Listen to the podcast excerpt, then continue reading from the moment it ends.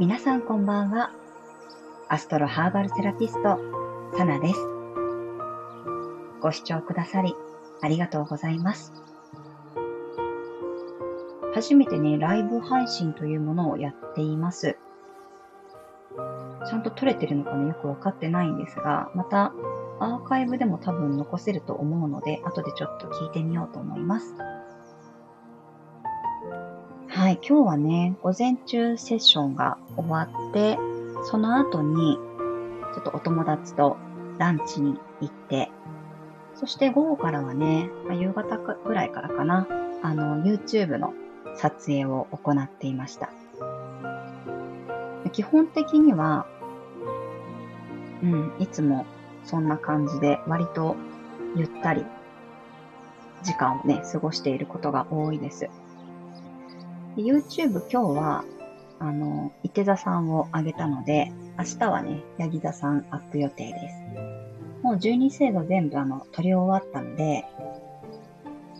またね、この編集が終わり次第アップしていこうかなと思っています。で、この間、川見先生のね、ツイッターの、あの、スペースを聞いていた時にも、まあ、このカードリーディングの時の逆位置を取るのか取らないかっていう話をね、されていました。で、私もね、基本的に逆位置は取りません。結構ね、有名な先生ほど取ってない人が多いような気がします。うん、鏡先生もね、そういうふうに言われてましたけど、私もね、基本的には取ってないですね。で基本的にはっていうのは、なんか正位置でわざわざ揃えてカードをあの、ちゃんとシャッフルして出してるのに、たまに逆位置で出てくることがあるんですよね。なのでそういう時は、あなんかそれに対してやっぱり意味があるのかなと思って、一応逆で出たっていうことを踏まえて読んだりしています。まあ、でもね、うん、その逆位置の読み方も、こう人によって反対の意味として取るのか、もしくは正位置の意味がゆっくり起こるっていう風に取るのか、それも人それぞれ違うと思うんですよ。で私もね、それ両方のパターンあります。もう全く反対の意味で取るっていう時もあれば、ゆっくりそれが起こるよっていうことを伝えている時もあります。うん基本的にだから他のカードとの組み合わせで読んだりとか、全体のこのバランスとかね、やっぱり絵柄を見てだったり、自分のその直感的なものを大事にして見ていることが多いです。なので、たとえそのカードで、あの、正位置でね、出てたとしても、他のカードとの兼ね合いで逆の意味で読むこともあるわけですよ。うん。なので、その正位置の意味、逆位置の意味っていうことを全部覚えなきゃっていうふうに、もう必ずしもね、あの、そこにこだわる必要はないんじゃないかなっていうふうに思っています。そこにやっぱり囚われてしまうと、その意味がやっぱり覚えられなくて、わからないとかね、なんかこう混乱される方もいるんですよね。うん。けど、あの、やっぱりカードをね、ひっくり返すと、ひっくり返したとしてもね、あの、その絵柄が変わるわけではないんですよ。もちろんひっくり返すっていうことに意味を感じるのであれば、それは逆位置を取ってもいいのかなと思うんですけど、私は別にそこにね、重きを置いてないので、基本的には逆位置は取っていません。でそして、あの、これは個人的な理由なんですけど、なんかやっぱり逆位置にするっていうことは、あの、机の上にカードを置いて、ぐちゃぐちゃに混ぜ合わせるんですよね。ぐるぐるとね、かき回してね。でそうすると、なんかシンプルにカードが傷むような気がして嫌なんですよね。そう。これ分厚いカードだといいんですけどね、結構あの、薄めのカードとかも、あの、私たくさん持ってるので、それを使うとね、どうしても、うん、カードが傷んでしまうなと思って、あの、逆位置取らないっていう風にしているっていうのもありますね。うん。で、結局ね、その何のために、あの、占いをするかって、やっぱりその、目の前にいる人にね、大切なメッセージを伝える、その人に幸せになってもらいたいっていうことが、まあ、基本的な、うん、私のポリシーなので、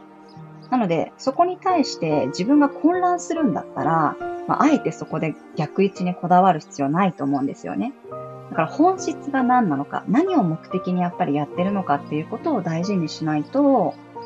うん、ただただその意味を覚えただけではやっぱり読めない、リーディングできないのかなと思います。それって別にカードだけじゃないんですよね。星読みも同じことで、あの、星座のね、サインの要素だったりとか、天体の意味とかをね、覚えたとしても、やっぱりそれが組み合わさるとき、アスペクトを取るときね、急にやっぱり読めなくなっちゃうっていう方もいらっしゃるんですが、あくまでもやっぱりカードも、この星読みもね、もちろん意味を覚える、基本的なことを覚えるっていうのは、あの、すごく大切なことだと思います。だけど、覚えないと必ずしも読めないかって言ったら私そんなことないと思うんですよね。それに覚えてるからといってスラスラ読めるかって言ったらそうでもないと思います。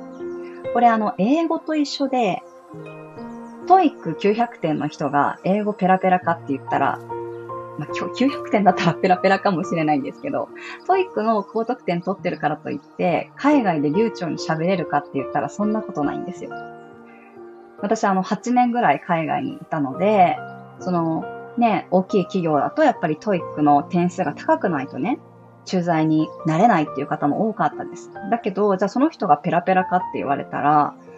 うん、そんなことはね、なかったと思います。で、逆に TOEIC なんか一回も受けたことないけど、ペラペラな人だっているわけですよ。だからそれとなんか占い私は似てるなって思うんですよね。もちろん基礎学習はすごく大事だし、基本を一つ一つ覚えるっていうこともすごく大事なんですけど、うん、だからといってじゃあ読めるかリーディングできるかっていうのはまた少しね別の話なのかなと思います。なので初めてね、そういうものをやっていかれる方はもちろん基本の意味を抑えるっていうことは大事にしつつ、だけど、いつも私がお伝えしてるのは、そこにこだわらなくていいよっていうことを言ってます。あくまでも自分のやっぱり感覚、受け取ったイメージっていうものを大事にしないと、これで合ってるんだろうか、これは正しいんだろうかって思い出したらね、うん、多分大切なメッセージはなかなか受け取れないのかなと、うん、思います。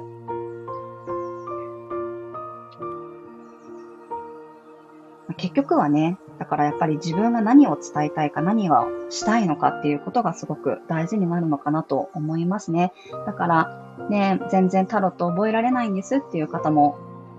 いるし、星読みもね、やっぱりアスペクトわからないっていうふうに言われる方多いんですけど、それって要するに、うーん、なんだろうな。覚えてるのとやっぱり使えるのって違うので、基本的なことは抑えつつ、やっぱりどれだけそれを表に出していくかっていうことが必要になってくるかなと思います。なのでそういう場としてね、例えば占いをやっぱりいろんな人にやっていくっていうことはもちろん大事だし、もしその鑑定する相手がね、いないのであれば、まそれこそこういう音声配信だったり、YouTube だったり、いろんなところで、まずは、こう、表に出す、とにかくアウトプットするっていうことがすごくね、重要なんじゃないかなと思っています。はい。なので、逆位置、私は取っておりませんが、意味としては、逆位置の意味で、たとえ正位置で出ていたとしても、取ることはあります。うんよくこの本にね、正位置の意味、逆位置の意味っていう風に書いてあったりもしますけどね、そこに私はこだわる必要全然ないかなと思いますし、あの、カードのね、デッキでもやっぱり全然絵柄の雰囲気が違ったり、解説書を読むと全く違うことが書いてあったりするので、それもどこに合わせるかですよね。自分がやっぱりどうしたいか、どう読むか。うん。そこを一番やっぱり大事にする必要があるかなと思うので、必ずしもね、完璧に意味を覚えてなきゃいけないっていうわけでもないですし、あとは自分でカードを読んだ時に、もしくはそのホロスコープを見たときにどういうイメージ、どういう印象を受け取って、うん、その、要するに声優と一緒でね、こうブレンドするような感じになるので、自分の読み方として何が一番感じ取れて、どういうふうに伝えるのか、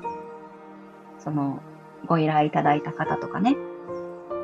クライアント様に寄り添ってお伝えできるかっていうことが一番私は大切なのかなと思って、はい、普段やっております。たまにね、YouTube でも逆位置で出る時があるので、まあ、それも撮ったり撮らなかったり、まあ、その時の、うん、自分の感覚によるかなっていう感じがありますので、皆さんもね、そこまでこう難しく考えず、こう自由にね、意味を受け取っていけたらいいんじゃないかなと思います。